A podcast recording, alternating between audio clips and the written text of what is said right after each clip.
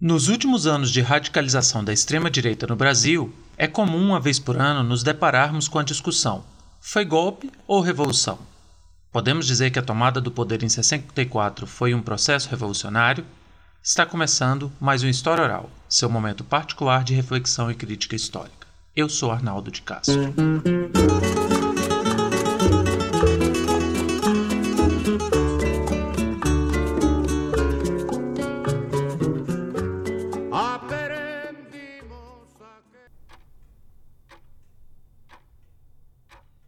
Em 2011 aconteceu algo bastante inusitado nos quartéis brasileiros, vejam só. Foi retirado do calendário de comemorações do Exército o mentiroso dia de 31 de março. Por que, que eu digo que foi mentiroso? Porque o golpe militar ele acontece em 1 de abril e não 31 de março. Mas interessante é que desde 1965 foi a primeira vez que a data não foi comemorada pelas Forças Armadas Brasileiras. Para vocês terem ideia, de última hora, no dia 31 de março de 2011, foi cancelada a palestra Olha Só de Quem, do general Augusto Heleno. Naquela época, ele era diretor do Departamento de Ciência e Tecnologia do Exército e ia fazer uma palestra com o título A Contra-Revolução que Salvou o Brasil. A ordem para cancelar o evento partiu do ministro da Defesa, na época, o Nelson Jobim, a mando, claro, da presidenta Dilma Rousseff, que estava no primeiro ano de governo dela. Então, desde ali, a Dilma já bancava uma briga contra a alta cúpula militar, aquela cúpula é, radical de extrema-direita dentro das Forças Armadas, é, nessa questão sobre a memória da ditadura militar. Não por acaso que é ela que institui a Comissão Nacional da Verdade, um projeto que já engatinhava desde o governo Fernando Henrique Cardoso, já tinham questões governamentais que tratavam sobre temas de mortos e desaparecidos, é, previa o estudo sobre a verdade daquele momento. Foi uma prática muito comum entre os outros países latino-americanos, a instituição de comissões da verdade, mas no Brasil ela só toma corpo em 2012 a partir de uma proposta do governo, do Executivo Federal, para se instituir a Comissão Nacional da Verdade.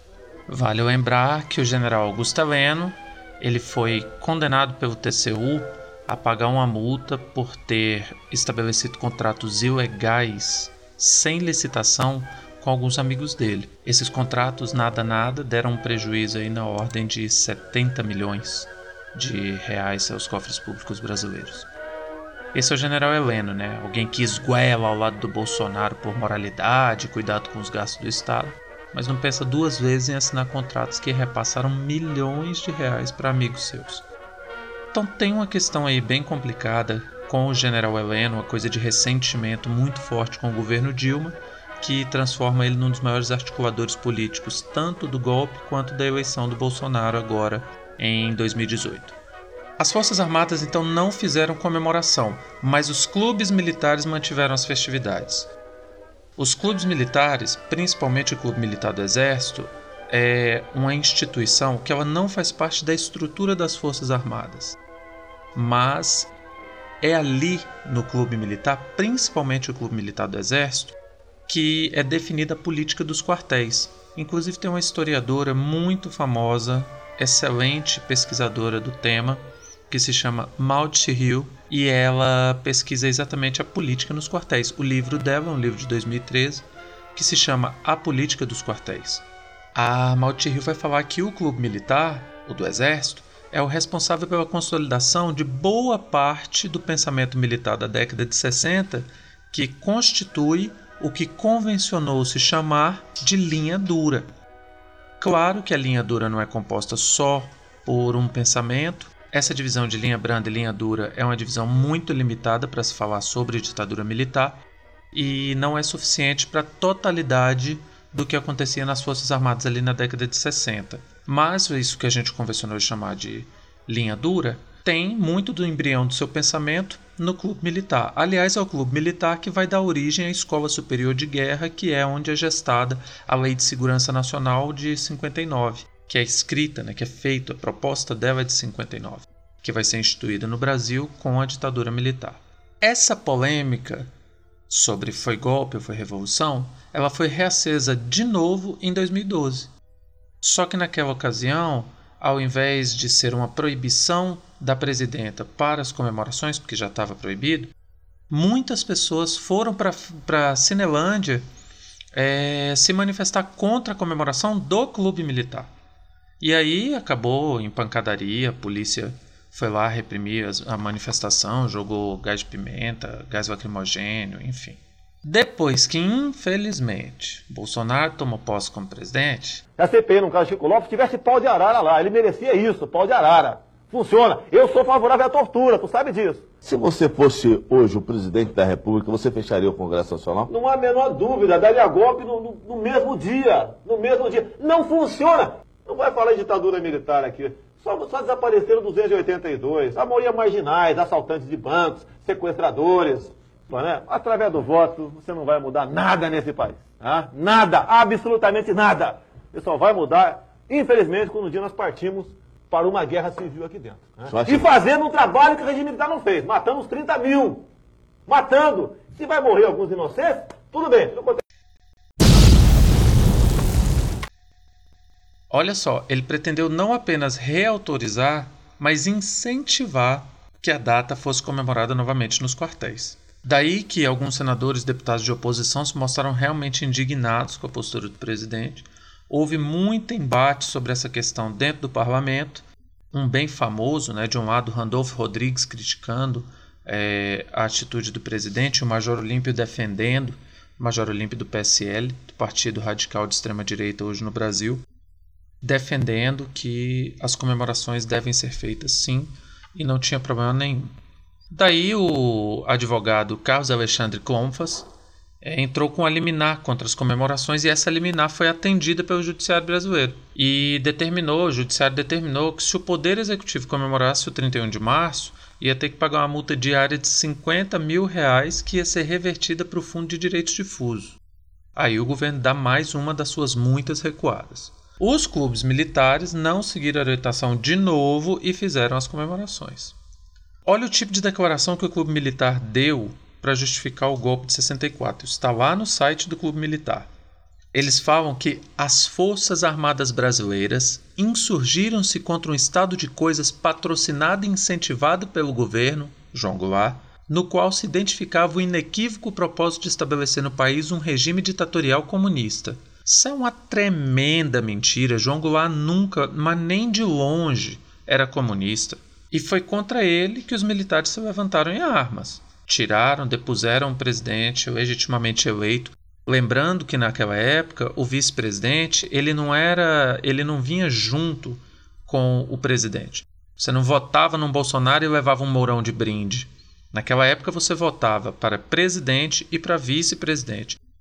E uma curiosidade é que naquela época também o vice-presidente era automaticamente o presidente do Congresso Nacional. Então o presidente era presidente do Poder Executivo e o vice-presidente era presidente do Poder Legislativo. Aí, sempre nessa época do ano, vai se aproximando março, vai chegando o meio de março, se aproximando do dia 31, nasce aquela velha discussão. O que houve em 1964 foi um golpe ou foi uma revolução? Primeira coisa que a gente tem que falar sobre isso é que esse debate não tem fundamento. Na história, esse debate sequer é uma possibilidade. Não há a menor possibilidade de tratar o que aconteceu em 31 de março de 1964 como uma revolução. E aqui, vale lembrar, a gente não está discutindo a fake news que seu tiozão envia para o WhatsApp, que manda lá no grupo da sua família. Aqui nós estamos falando de ciência. A ciência que investiga o ser humano no tempo, aquela que desde a Grécia Antiga tem um nome que remete a pesquisa. Estamos falando de história. Então não há nenhum estudo sério com elementos concretos que mostre documentos, provas, quaisquer indícios que indiquem qualquer característica revolucionária naquele movimento militar de 64. Essa afirmação ela até causa alguma discussão dentro da história, mas não é no sentido de dizer se realmente foi ou não um golpe ou uma revolução. A questão aqui é que a gente trata do uso político do termo revolução numa tentativa de legitimação do golpe de 64. Então, é uma narrativa no campo político. é um uso político do termo revolução para tentar justificar, dar uma aura de legitimidade para aquilo que aconteceu. E aí a gente precisa entender, em primeiro lugar, o que, que é revolução. Se a gente quer dizer que foi ou não uma revolução, em primeiro lugar a gente tem que levantar o que é uma revolução. Para falar sobre revolução, eu gosto de usar muito o conceito do Reinhard Koselleck. É um historiador alemão. Ele escreveu vários trabalhos, fez uma pesquisa muito forte lá na década de 50 sobre a história dos conceitos. Ele trabalha dentro dessa perspectiva histórica de estudar os conceitos é um, uma ferramenta muito interessante para se analisar a estrutura de pensamento ao longo do tempo. E o livro dele mais famoso se chama Futuro Passado Contribuição Semântica dos Tempos Históricos. Esse livro talvez seja o mais importante da, história, da trajetória intelectual do Kozelek. A palavra revolução nesse livro é, tem um capítulo dedicado só ao estudo do que significa revolução, do conceito revolução. E a gente percebe logo de cara nos estudos dele que a palavra revolução ela tem um campo semântico tão amplo e um conceito tão impreciso que acabou se tornando um clichê. Então, quando você quer usar uma palavra para legitimar um movimento político, usa-se o termo revolução. Só que isso não é o que de fato é a revolução. Mas é assim que ela ganha seu, seu uso no campo político. Isso muda da Revolução Francesa para cá, né? Então é da Revolução Francesa para cá que esse sentido de revolução como algo bom, como algo que gera um novo futuro, que cria mudanças, que vai melhorar a vida de todos, começa a ganhar esse sentido é, a partir da Revolução Francesa. O conceito revolução ele remete originalmente a acontecimentos cíclicos. Nas concepções políticas e filosóficas, por exemplo, de Aristóteles e Políbio, esse ciclo político era uma sucessão de formas de governo então se instalava uma monarquia que se tornava uma tirania, aí ela perdia o seu poder para a aristocracia, essa aristocracia se tornaria uma oligarquia e por causa disso perderia seu poder para a democracia, que acaba se tornando uma oclocracia, que é um ambiente ingovernável. Aí, no meio dessa força caótica da ingovernabilidade da oclocracia, pela violência, alguém reúne em torno de si o governo e institui novamente uma monarquia, trazendo de volta o primeiro passo desse ciclo, voltando à origem, ao primeiro passo desse ciclo, que é a monarquia. Essa alusão política ao ciclo, ela tem uma ligação com a astronomia. Não é à toa que Nicolau Copérnico vai tratar dos movimentos cíclicos dos astros, né? esse, ter, esse eterno retorno, essa sai de um ponto, faz uma trajetória faz a sua órbita e volta à origem. O livro dele, inclusive, se chama Sobre as Revoluções dos Orbes Terrestres, tratando de novo o vocábulo revolução, né, como esse movimento em que a coisa se desloca e depois volta de um, depois de um tempo volta à sua origem. E aí, a partir do século XVIII, com o iluminismo, a palavra revolução vai ganhar outro campo semântico. A revolução passa a ser uma alteração no fluxo do tempo. Vamos entender isso aqui. Ali no século XVIII, o termo revolução já era usado para se opor ao conceito de guerra civil. A guerra civil era vista como um modelo de guerra encabeçado pelos partidos ligados a guerras religiosas fanáticas.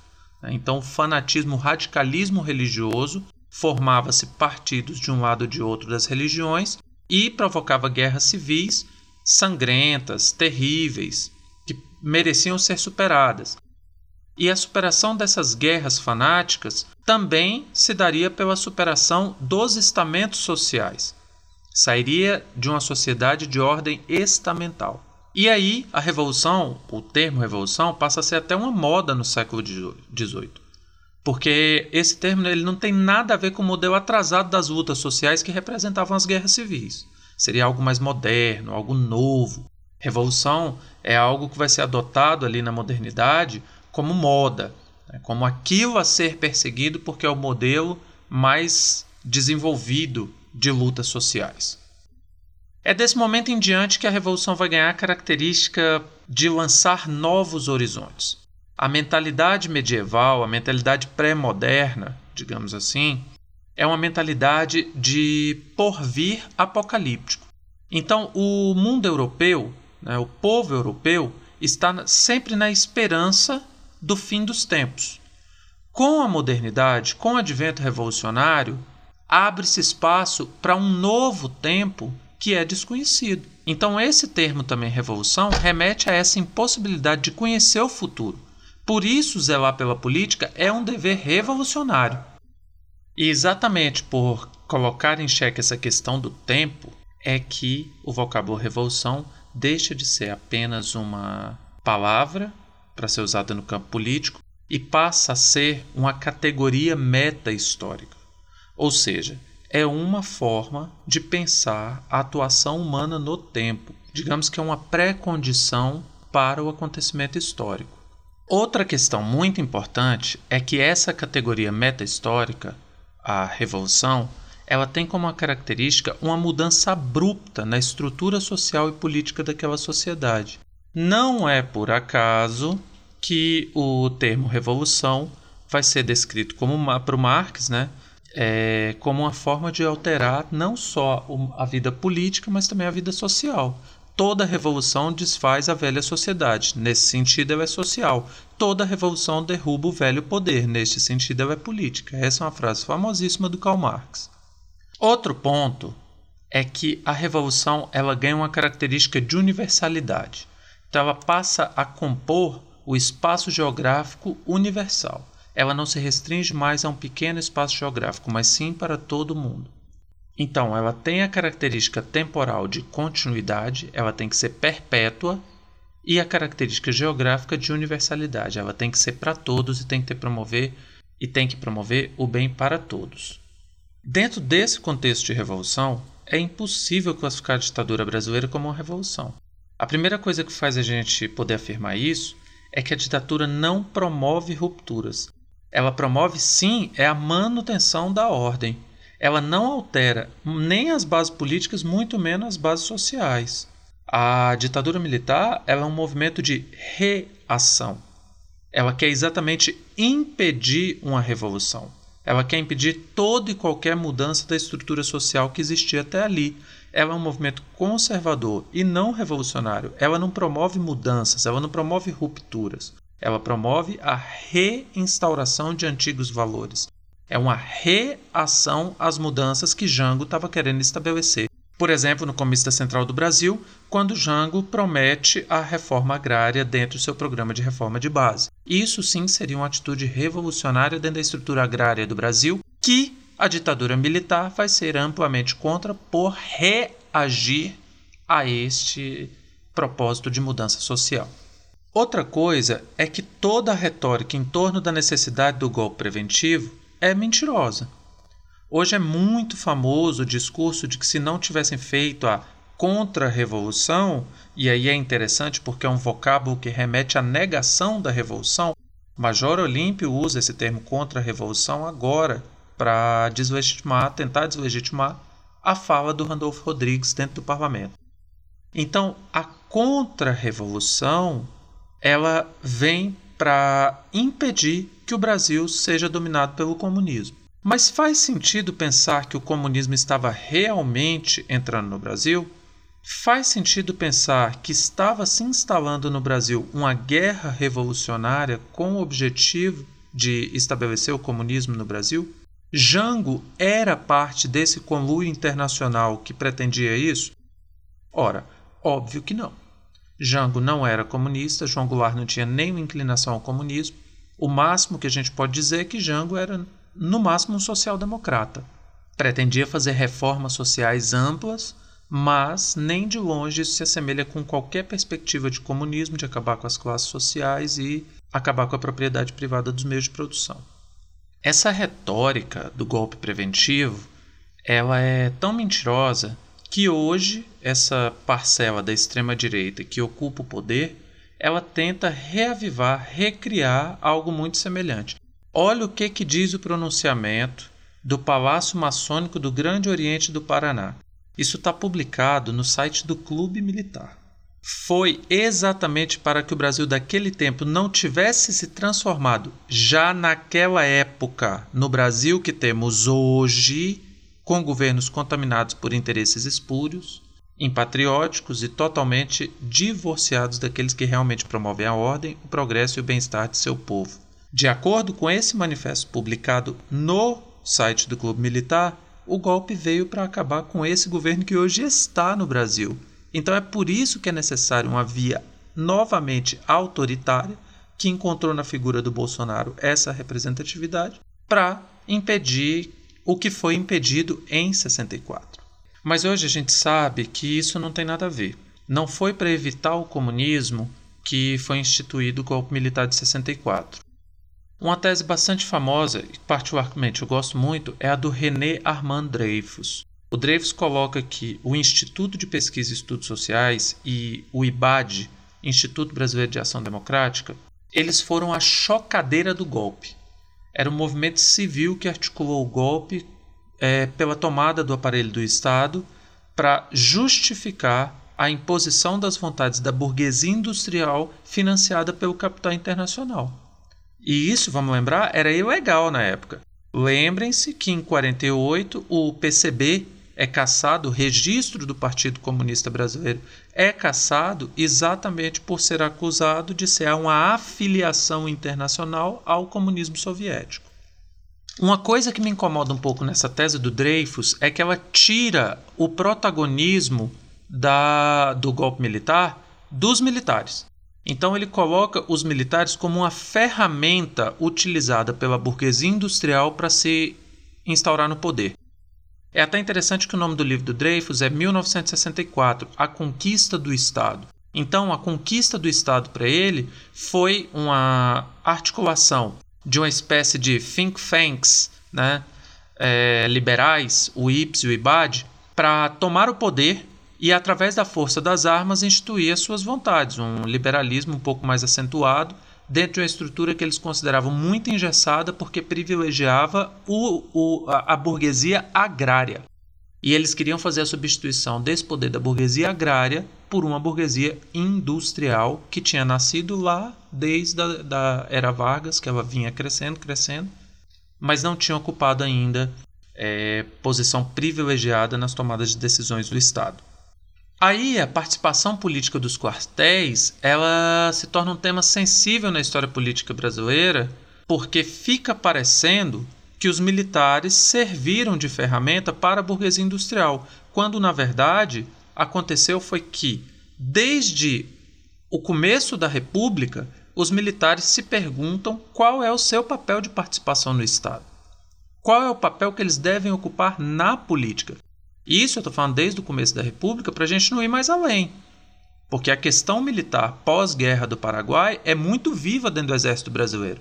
É isso, inclusive, um dos motivos que, que, que gera a proclamação da República. Vamos lembrar que a República Brasileira começa por um golpe, o golpe da República, institui dois governos encabeçados por militares, Marechal Deodoro da Fonseca e Floriano Peixoto, e sempre a partir daí você tem uma interferência muito forte dos interesses militares dentro do governo. Em 1964, já com a estrutura de governo montada, já pensando a sua proposta política para o Estado brasileiro, os militares assumem o poder através de um, de um golpe, depondo um presidente que foi legitimamente eleito num período pré-eleitoral. Então, viria as campanhas presidenciais para presidente da República, ali em 64, e antes de que pudesse haver o pleito, os militares já deram o golpe no 1 de abril de 64.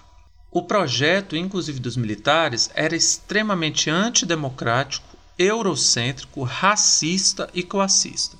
Lá no Conceito Estratégico Nacional de 1968, é um documento que pode ser visto no Arquivo Nacional, eles previam a formação de alguns ideais para a sociedade brasileira que tinha muito a ver com ideais do que a Europa pretende como civilização.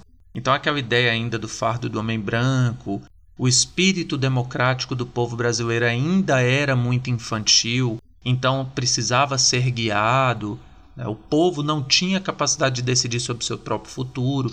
Todo esse tipo de afirmação, tirando da ampla maioria da população a capacidade de escolher o melhor para si, a capacidade de participar ativamente das questões sociais foi utilizada pelos militares para justificar esse golpe em 1964.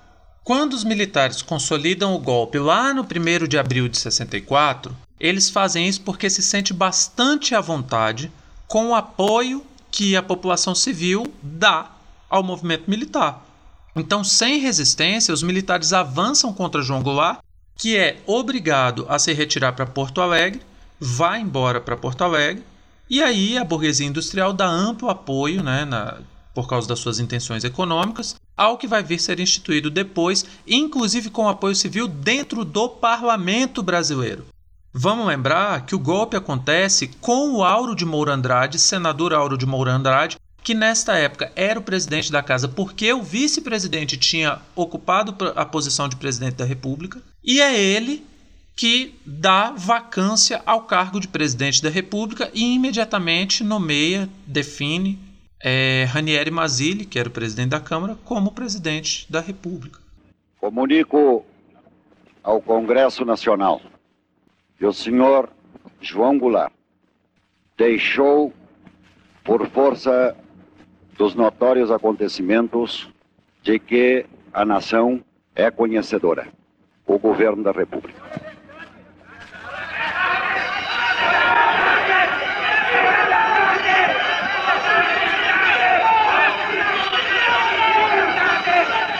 Há sobre a mesa um ofício do senhor Darcy Ribeiro que vai ser lido pelo senhor primeiro secretário.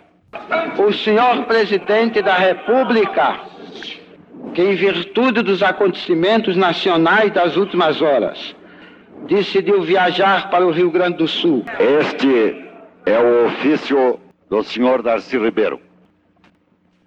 A, o senhor presidente da República deixou a sede do governo, deixou a nação acéfala, numa hora gravíssima da vida brasileira, em que é mister que o chefe de Estado permaneça à frente do seu governo. Abandonou o governo. E esta comunicação faço ao Congresso Nacional. Esta cefalia, esta cefalia configura a necessidade do Congresso Nacional como poder civil imediatamente tomar a atitude que lhe cabe nos termos da Constituição brasileira, para o fim de restaurar nesta pátria conturbada a autoridade do governo e a existência de governo. Não podemos permitir que o Brasil fique sem governo abandonado. Há sob a nossa responsabilidade a população do Brasil, o povo, a ordem Assim sendo, declaro vaga a presidência da República. E nos termos do artigo 79 da Constituição, declaro presidente da República o presidente da Câmara dos Deputados, Ranieri Basílio. Então, o apoio civil ao golpe, ele acontece de fato é uma discussão muito intensa que se fala do golpe civil-militar por causa dessa articulação civil-militar, mas eu não gosto muito desse termo civil-militar exatamente por causa daquilo que eu falei antes, lá na tese do Dreyfus. Ele tira o caráter de protagonismo dos militares como encabeçador ideológico, como parte de um projeto de fato das Forças Armadas. Aí hoje eles reivindicam a tese de que não, eles foram conclamados pela população. Era a igreja, eram os empresários, eram vários setores que estavam pedindo para eles fazerem aquilo. E na verdade eles já tinham um projeto bem estabelecido que vem desde 49. Desde muito antes os militares já estão pensando qual é o seu papel na política.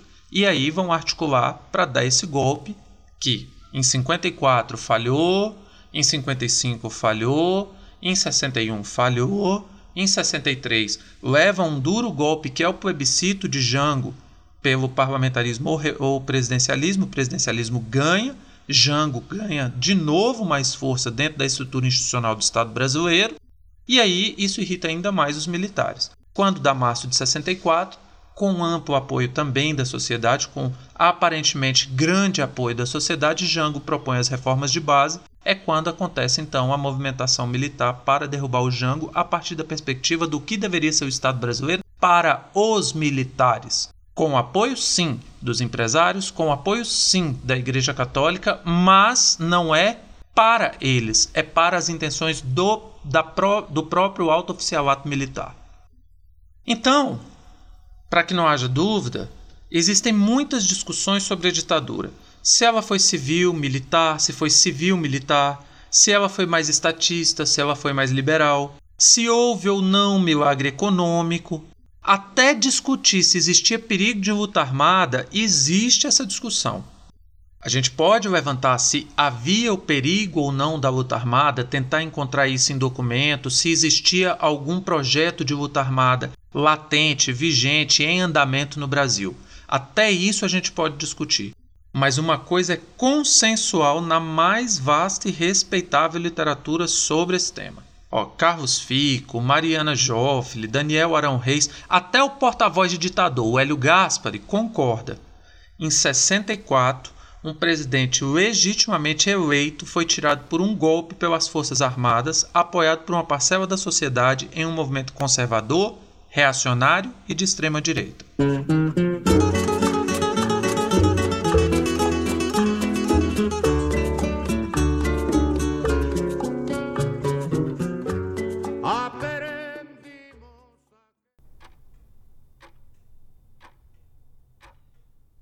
Encerramos aqui mais um tema. Espero que tenham gostado dessa nossa jornada. O História Oral é uma produção independente. No entanto, pedimos gentilmente para que seja citada a fonte de qualquer utilização de nossos podcasts. Para qualquer sugestão, elogio, crítica, contestação, dúvida, comentário, pedido ou qualquer outra interação, por favor, entre em contato pelo endereço de e-mail historiaoralpodcast@gmail.com ou por mensagem direta em qualquer uma de nossas redes sociais. Muito obrigado e até a próxima.